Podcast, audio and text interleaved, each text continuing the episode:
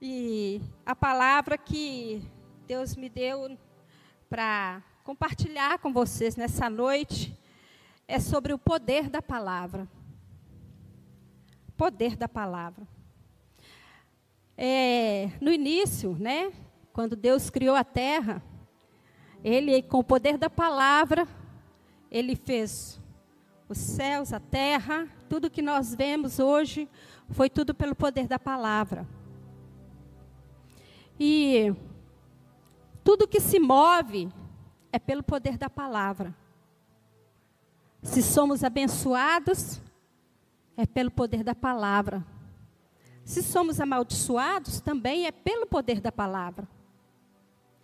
Porque muitas das vezes a, Bíblia fala que a nossa língua, a nossa boca, né? Ela tem o poder de dar vida ou a morte. Ela tem o poder de abençoar e o poder de amaldiçoar. Então nós temos que ter muito cuidado com o que sai da nossa boca. Enquanto as palavras estão presas dentro de nós, elas são nossas escravas. Mas quando a gente coloca para fora essa palavra, nós nos tornamos escravo da palavra. Então eu quero compartilhar com vocês hoje alguns pontos na Bíblia que falam sobre o poder da palavra. Eu quero que vocês abram comigo Mateus, capítulo 8. Mateus 8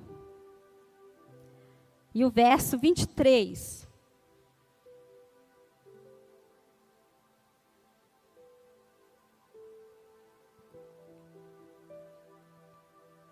Mateus 8, verso 23 diz assim: Depois que entrou no barco, seus discípulos o seguiram. E levantou-se no mar tão grande tempestade que o barco estava sendo coberto pelas ondas. Jesus, porém, estava fazendo o quê? Dormindo. Jesus estava dormindo. Os discípulos se aproximaram e o despertaram, dizendo: Salva-nos, Senhor, porque vamos morrer. E ele lhes respondeu: Por que temeis, homens de pequena fé? Então Jesus se levantou e repreendeu os ventos e o mar, e houve grande bonança ou calmaria. E aqueles homens se admiraram, dizendo: Quem é este que até os ventos e o mar lhe obedecem? É o poder da palavra. É o poder da palavra. Aqui nós vemos que eles estavam indo para a cidade de Gadara. E Jesus estava indo com uma missão de libertar um gadareno. O gadareno havia muitos anos que estava preso, né, é, pelas correntes de Satanás. E todos ali naquele lugar tinham medo daquele homem. Mas Jesus pelo poder, né? Pela missão que ele veio fazer, ele, eu tenho uma, uma missão a fazer naquele lugar. Ele foi lá por causa de um homem. Um homem. E todos tinham medo daquele homem. Ele vivia nos cemitérios, vivia acorrentados, mas ele rebentava as correntes. E a palavra de Deus fala que quando Jesus entrou no barco com os discípulos, a fúria era tão grande, né? Jesus estava dormindo tranquilo, mas a fúria do mar era tão grande que os discípulos tiveram medo. Eu acredito que eles tentaram tirar do barco, né, com um baldinho lá as águas. E quando, como eles viram que não tinha, não tinha condições de lutar contra a natureza, é lógico que a gente sabe que foi um levante de Satanás querendo impedir a ida de Jesus naquele lugar. Porque Deus tinha uma grande obra para fazer ali. Então, os discípulos despertaram Jesus, mestre, acorda. O senhor não está vendo que a gente, a gente vai perecer, a gente vai morrer. Aí Jesus se levantou, mar, aquieta-te. Vento, acalma-te. Palavra. E na mesma hora houve grande bonança. Olha só que maravilha. E então, Jesus chegou ao lugar e fez o um milagre, libertou aquele endemoniado, né? E depois o endemoniado é, já apareceu com, com né, vestido em boas condições. E de repente, o endemoniado, o ex-endemoniado, ele queria seguir Jesus. Jesus falou: não, volta para os seus e conta tão grandes coisas Deus te fez. Então, assim, ali ele ganhou aquela cidade inteira para Jesus. Então, quando a gente passa dos 40, a saliva vai acabando, sabe? Aí a gente tem que molhar a boca. Talvez até para não falar demais, né? E então houve uma certa ocasião, em Mateus 14, olha, pouco para frente disso, gente, olha que interessante. Pouco para frente aí, vira algumas páginas aí para você ver. Mateus 14, versículo 22. Mateus 14, versículo 22. Acharam aí?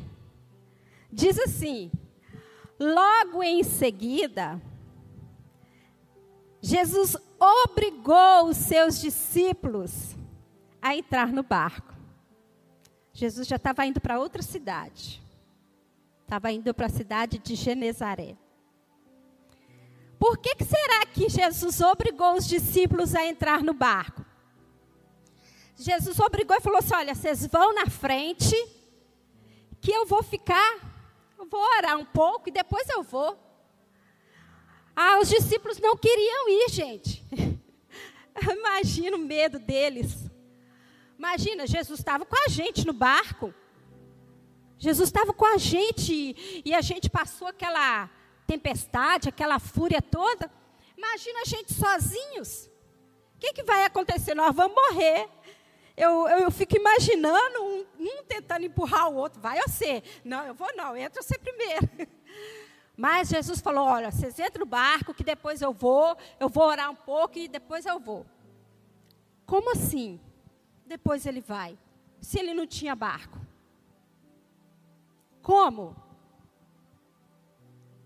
E a palavra de Deus fala que eles começaram a remar e tal. E Jesus foi para o monte orar e tal. E depois da oração, Jesus desceu, né? Ficou na praia. E isso já era na quarta vigília da noite. Quarta vigília diz que é de três às seis horas da manhã. Momento mais crítico da, da madrugada, né? E então Jesus a, a, palavra de Deus fala que eles estavam a mais ou menos, olha só que interessante, que eles estavam a mais ou menos 25 a 30 estádios da praia. Olha só, cada estádio é, são 190 metros.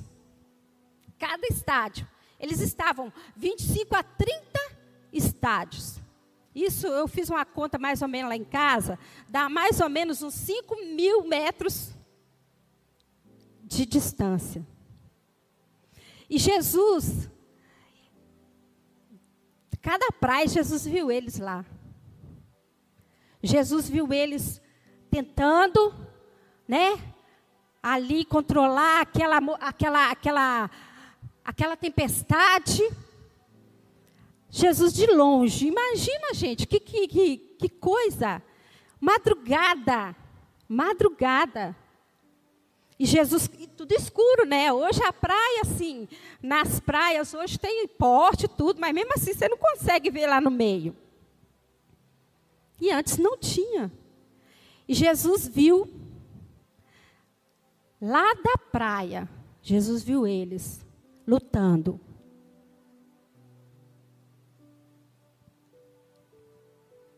Aí Jesus foi até eles, andando por cima do mar, maior tranquilidade, né? andando por cima do mar. E eu imagino que eles devem ter pensado, né? Jesus se esqueceu de nós. Nós vamos morrer. E quantas vezes isso não acontece com a gente? Quantas vezes nós estamos no meio de uma tempestade, no meio de uma turbulência, parece que nós vamos morrer, e às vezes a gente pensa: Jesus não está me vendo, Jesus não está vendo a minha luta. Quantas vezes a gente fala isso? Quantas vezes a gente pensa em desistir de seguir a Cristo, porque às vezes a gente acha que Ele não se importa com a nossa dor, às vezes a gente acha que Ele não se importa com a nossa luta, mas a palavra de Deus diz que Ele nos vê. Salmo 139 diz: Se eu subir ao céu, tu aí estás. Se eu descer no mais profundo mar, tu ali estás também. Se eu fizer no céu a minha cama, tu ali estás também. Se eu habitar nas asas da alva, até ali a tua mão me guiará, e a tua destra me susterá. Se eu disser, de certo que as trevas me cobrirão. Mas a palavra de Deus fala: mas a luz do Senhor, a luz e as trevas para ti são a mesma coisa. Não existe nada impossível aos olhos do Senhor. Não existe luta. Não existe luta maior que o nosso Deus. Às vezes nós passamos por lutas, por tribulações, por causa da nossa língua por causa das palavras que nós jogamos pelo vento no mundo espiritual. Então nós temos que ter cuidado com o que nós lançamos. Estou passando por luta? Estou. Mas o Senhor é a minha vida, o Senhor é a minha força. O Senhor é aquele que me dá graça para sustentar, para viver, para seguir adiante. O Senhor é o Deus dos exércitos. O Senhor é aquele que me guia. A palavra de Deus fala em Salmos que com Ele eu passo meio, pelo meio de um batalhão. Imagina, um batalhão inimigo, só você ali. Você tem coragem de passar no meio de um batalhão, Tamara? Nem. Você vai dar no pé. Com Deus, eu passo pelo meio de um batalhão. Com o meu Deus, eu salto muralhas. Esse é o Deus que nós servimos. E aí, Jesus andou, né? E chegou no barco, os discípulos começaram a gritar, achando que era um fantasma. Imagina, um homem de vestes, no meio da escuridão, eu acredito que ele tinha uma, né? Tinha uma luz diferente no rosto dele. Eles imaginaram, é um fantasma. Começaram a gritar, é um fantasma. Tanto de homem velho, barbado, gritando, é um fantasma. E Jesus falou com eles: Não temas, sou eu. Aí Pedro, né, corajoso, o Senhor, então se é o Senhor, manda que eu vá ter contigo. Jesus parou, vem Pedro. Né? Quantas vezes Jesus fala isso com nós? Sou eu. Eu estou cuidando de você. Eu estou do seu lado. Aí a gente fica, Senhor, é o Senhor mesmo? Senhor, me dá, me dá um, um, uma prova que é o Senhor que está comigo. Me dá uma prova que o Senhor está comigo nessa luta. Me dá uma prova. Nós duvidamos da palavra de Deus. Mas Cristo está com a gente. Cristo está conosco. É, a palavra de Deus conta a história da mulher cananeia. ela saiu de casa, deixou em casa a filha endemoniada. Imagina. Eu acredito que ela deve ter amarrado a filha na cama, né? Eu acredito. E ela foi, ela ficou sabendo que Jesus ia passar, e ela foi atrás do mestre. E ela começou a gritar: Jesus, filho de Davi, tem misericórdia de mim. Jesus, filho de Davi, tem misericórdia de mim. E Jesus não deu importância, e ela continuou a gritar. E aí os discípulos, mestre, despede essa mulher que vem gritando atrás de nós. E Jesus disse: Eu vim para as ovelhas de Israel. Não vim, né? Eu vim alimentar o meu povo. Não vim dar comida para cachorros. Mas é, a palavra de Deus fala que ela adorou a Deus. Mesmo em meio à tribulação que ela estava passando com a filha dela, ela teve forças, Daniel, para adorar a Deus. Imagina se fosse gente. A gente ia virar, nossa, que homem grosso, eu vou embora. Vou dar um jeito de dar um, um captopril, um, um remédio de tarja preta para minha filha. Né? Mas não, ela adorou. Ela adorou. Ela, sim, Senhor. Mas os cachorrinhos também comem da migalha que caem da mesa dos seus senhores. E Jesus falou com ela, filha, grande é a tua fé. Vai, olha o poder da palavra. Vai em paz e seja feita a tua vontade. Ela foi embora, chegou em casa, a filha dela estava curada, Paulinho. Olha só. E a gente, às vezes, a gente fica com algum, algumas situações em casa que Deus já nos deu o poder. Ele, Jesus disse: Olha, eu vou, mas eu vou vos dar poder para pisar serpentes, escorpiões, né? expulsar demônios, curar enfermos. E por que, que a gente não usa esse poder que ele nos deu? Será a falta de fé, Gê? Falta de fé? Por que será? Se há poder na palavra de Deus.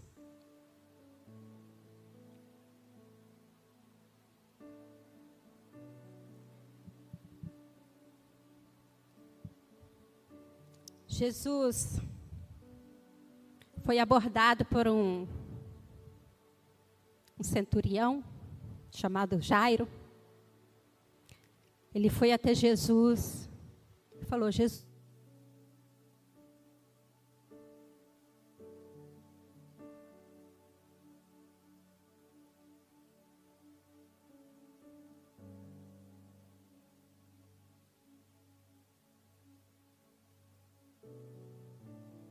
Som, som.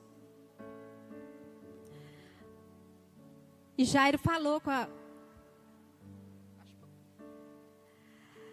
Jairo falou: Jesus, minha filha está morrendo. Doze anos minha filha tem. Doze anos. Imagina você perder um filho com 12 anos. Com idade nenhuma, né? Com 12 anos já está naquele aquela idade que a gente né, já tem uma. Ai meu Deus, eu não sei nem como expressar. Mas Jesus falou assim: não, eu vou lá e vou dar saúde para ela. E aí, lembrei aqui que o pastor Eber falou sobre isso domingo. Que é como, né, se fosse o, o SAMU, você liga para o SAMU e no meio do caminho aparece uma emergência. E apareceu uma emergência para Jesus no meio do caminho. Veio uma mulher e tocou, Jesus falou, filha, seja curada. E Jesus continuou. Só que nesse ínterim, o que, que aconteceu? Os servos desse senhor chegou perto dele e falou assim: Olha, não incomoda o mestre mais não. Sua filha já está morta. Aí eu acredito que ele olhou com um olhar pesaroso, Senhor, infelizmente, né? Mas Jesus falou com ele: Olha, não temas, crê somente. E chegou lá na casa dele. Aí que, que Jesus entrou no quarto, a menina já estava morta. Aí Jesus pegou na mão dela e falou assim: Menina, levanta. Parece tão simples para a gente, né? Menina, levanta. Seja curada. Seja curada. Qual o problema, qual a tempestade que você está passando? Enfermidade? Luta financeira? O que é que está passando na sua vida? Tristeza no lar? Filhos rebeldes? O que é está passando? Usa o poder da palavra. Usa o poder da palavra de Deus. Atos capítulo 20, no versículo de 7 a 12, tem uma história muito interessante também. Não precisa abrir, não. Mas depois vocês lêem em casa. Atos 20, versículo 7 a 12. A palavra de Deus fala que Paulo, essa semana passada, eu mais a Júlia estava conversando sobre isso. Achei muito interessante essa colocação dela. Paulo estava pregando, acho que no outro dia, me parece que ele ia viajar para outra cidade. E de repente, né? A pregação dele foi até meia-noite. Às vezes a gente fica aqui com o olho no relógio, nota, doido para dar nove horas para me ir embora. Não, Paulo era tranquilo. Paulo era como Jesus, né? Jesus sentava na beira do barquinho e, ó, dá-lhe palavra. E Paulo começou a pregar. E foi pregando, pregando, e, aí, e, e o, o lugar onde eles estavam estava lotado, né? tinha muitas candeias acesas. Eu acredito, para um jovem estar tá sentado numa janela, é porque não tinha lugar para sentar lá dentro. E diz que de repente o rapaz cai da janela. Três metros de altura, três, três andares. A Bíblia fala três andares. Ele dormiu. Talvez estava cansado, né? Tem gente que fala, ah, é porque é igual aqueles crentes que não fica nem dentro da igreja nem lá fora. Pode ser. Mas eu acredito mais que ele estava mais cansado do que meio desviado. e aí ele caiu. E aí o pessoal alvoroçou e tal, e foi lá, não, tá morto, tá morto, não tá, tá morto, tá morto. Aí Paulo desceu, parou a pregação, desceu, abraçou ele. Não, está tudo tranquilo. A, a alma dele está nele ainda. Tranquilo. Ele ainda vive. Gente, que poder é esse? É o poder, do, é o mesmo Deus que deu poder a esses homens. Né? Pedro. Pedro foi chamado para orar por uma mulher, Tabita. Diz que ela era muito boa, né? Muito ajudava muitas pessoas. E ela morreu. Chamaram Pedro para orar por ela. Pedro chegou lá, simplesmente falou com ela: Tabita, levanta. Oh, a mulher levantou. oh, meu Deus, eu fico, Jesus, acho que eu não sou crente, não. O que está acontecendo com a gente? Por que, que às vezes a gente, ao invés de abrir a boca para abençoar, para falar com o irmão, Jesus vai te dar vitória. Jesus vai te dar vitória. Ô irmão, seja curado em nome de Jesus. É na autoridade do nome dele que, que nós podemos usar. E falou assim: olha, é no meu nome. tudo que vocês disserem, pedirem ou fizerem é no meu nome. Então é na autoridade do nome de Jesus. Em nome de Jesus, seja curado, seja liberto, seja salvo, seja transformado. Em nome de Jesus, essa porta de emprego vai ser aberta. Em nome de Jesus. E por quê? Às vezes a gente fica com medo de não acontecer, né? Mas por que, que a gente fica com medo de não acontecer se a gente está falando é no nome de Jesus? Por quê? A não ser que a palavra não está em nós. Porque a palavra de Deus fala, né? Se vós estiverdes em mim, João 15 ou 16. Se vós estiverdes em mim e as minhas palavras estiverem em vós, você tem que estar arraigado na palavra do Senhor para que isso aconteça. Pedireis tudo o que quiser, é tudo, gente. Não falou alguma coisa. É pedireis tudo o que quiserdes e vos será feito. Tudo. Então, às vezes, pode estar faltando a palavra de Deus na nossa vida. Está faltando a gente se alimentar mais da palavra. Havia um homem, ele viveu mais ou menos o ano de 1800 e alguma coisa. Não sei se vocês já ouviram falar dele, Smith Wigglesworth. É um negócio assim, nome meio esquisito. Sei que é Smith. Ele, eles chamavam ele do homem do cemitério. Ele tinha tanta intimidade com Deus, tanta intimidade com Deus, que ele, quando morria alguém na cidade, todo mundo chama o pastor Smith. Chama o pastor Smith. E ele ia lá, e a pessoa era ressuscitada. Ele orava e Jesus ressuscitava homens perto de nós. 1800. Uma certa vez,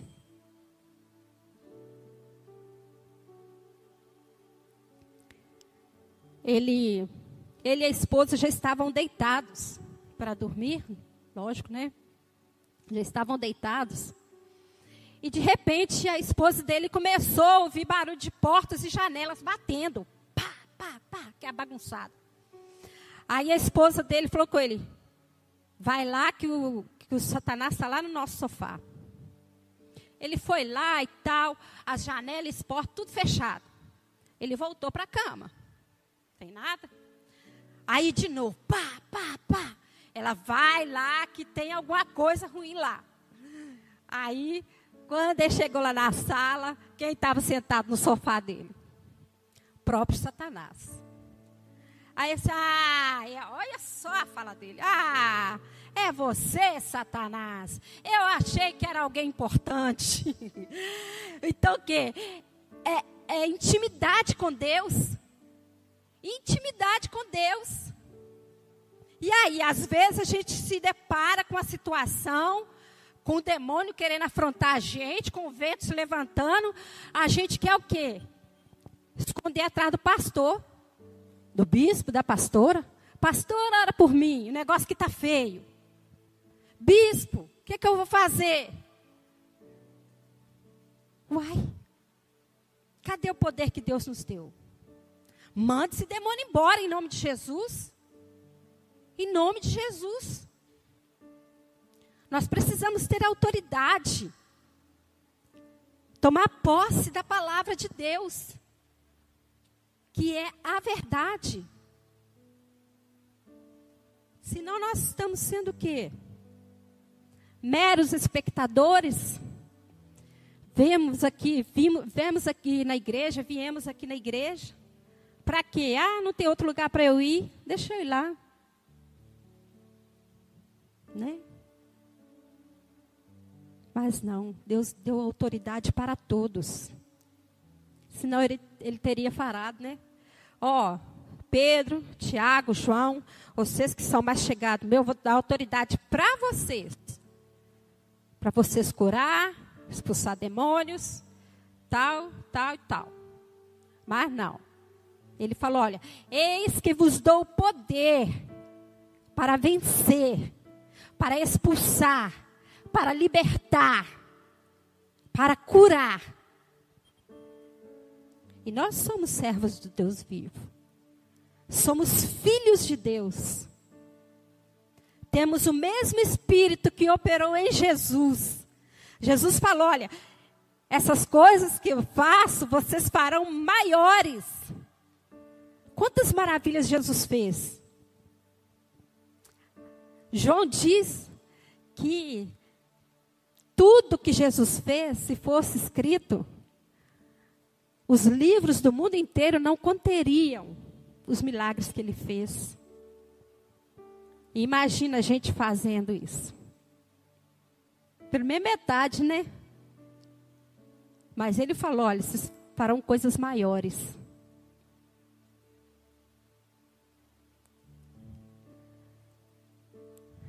Então a palavra de Deus fala que Jesus tem poder sobre os demônios, sobre as enfermidades, sobre a natureza e sobre a morte. Ele ressuscitou. O único que ressuscitou pelo poder do Espírito Santo foi Jesus.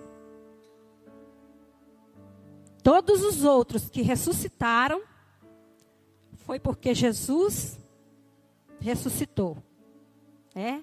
Ou Jesus deu poder a alguém, como Elias, para ressuscitar o filho da, da viúva de Serepta, né? Elias ou Eliseu. E, mas todos os outros foi pelo poder de Jesus pela palavra de Jesus. Levanta, filho da viúva de Naim.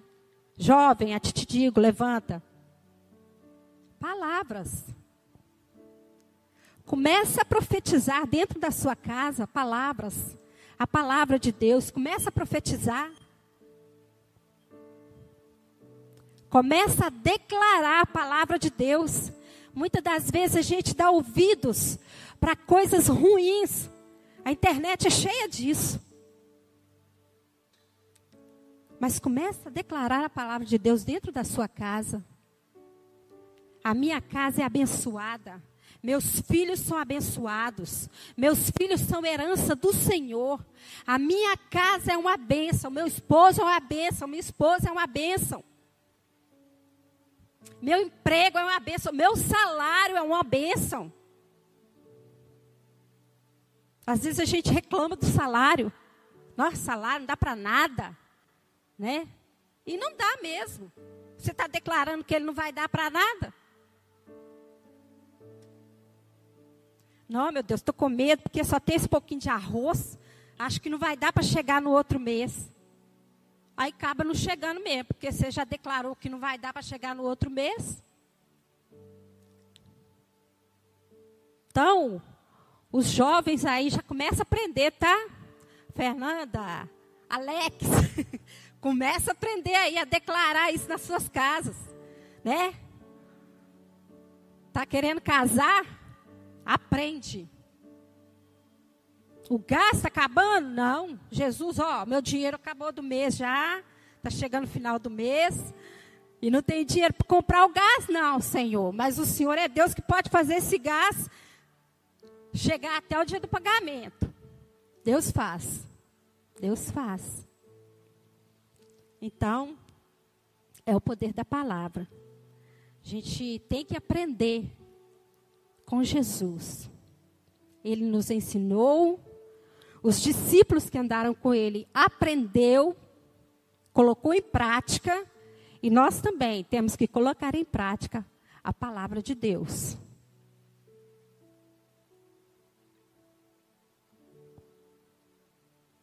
Nós somos sacerdotes, a palavra de Deus fala, né?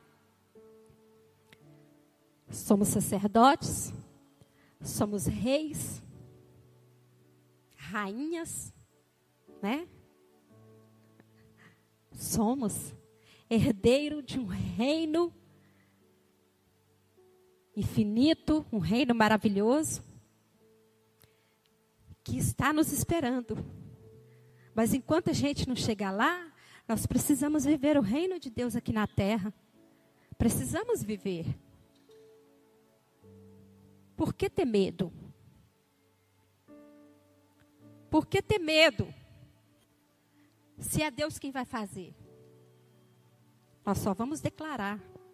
Nós só somos o canal onde Deus vai derramar e nós vamos falar. Agora, se a gente abrir a boca para poder falar coisas negativas, vão acontecer só coisas negativas na nossa vida.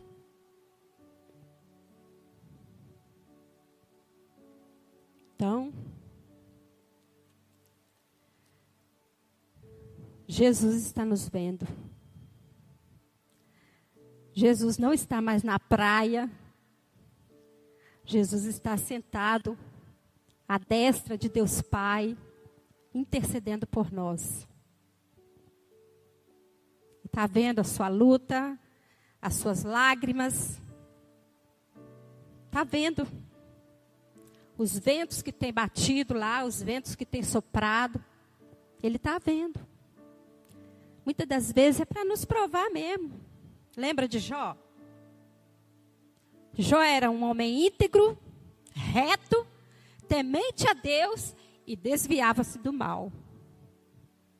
Tinha por que Jó passar por tudo aquilo que ele passou aos olhos humanos? Não tinha. Mas Deus quis provar para Satanás que mesmo na prova, mesmo na luta, Jó continuava íntegro, reto, temente a Deus e se desviando do mal. Imagina o que é perder dez filhos. Perder tudo que tinha, tudo num dia só. Chorar em cima de dez caixões. Se de um já é difícil, imagina dez caixões. Às vezes a gente critica a mulher de Jó, né?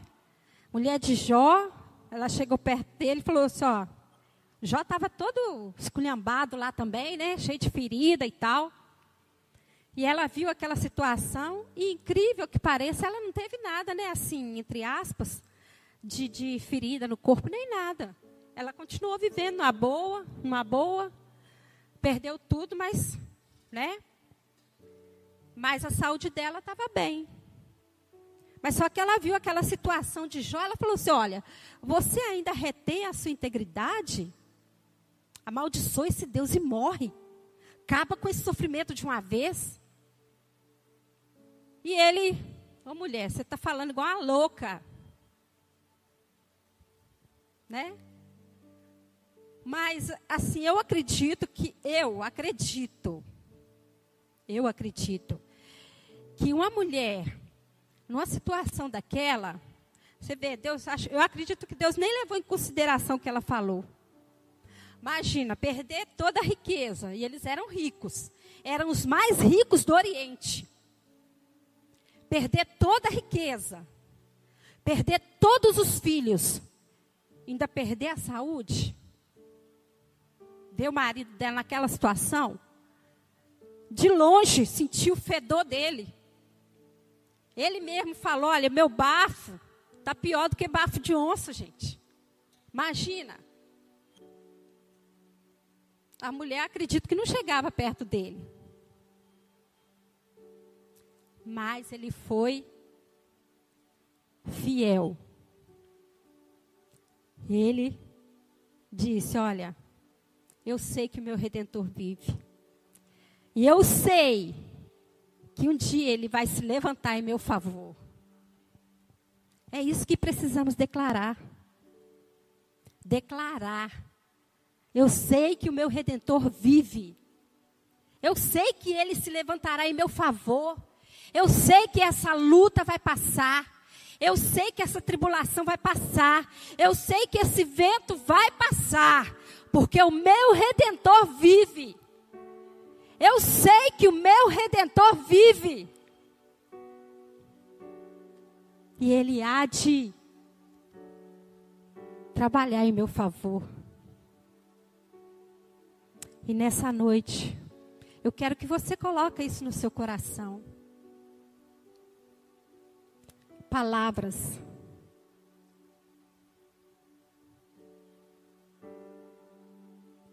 Palavras. O poder das palavras.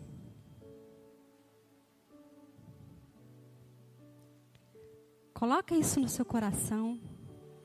Viva daqui para frente diferente. Saia daqui com a mentalidade de filho de Deus. Louvor pode subir, por favor. Entendeu? Saia daqui com a mentalidade: eu sou filho de Deus. Eu posso todas as coisas porque o meu redentor vive, porque o Senhor é meu pastor, porque Ele é a minha segurança, é a minha confiança. Eu sei. Agora não adianta a gente sair daquela porta ali e esquecer o que foi falado, o que nós cantamos. Senão terá sido uma mera reunião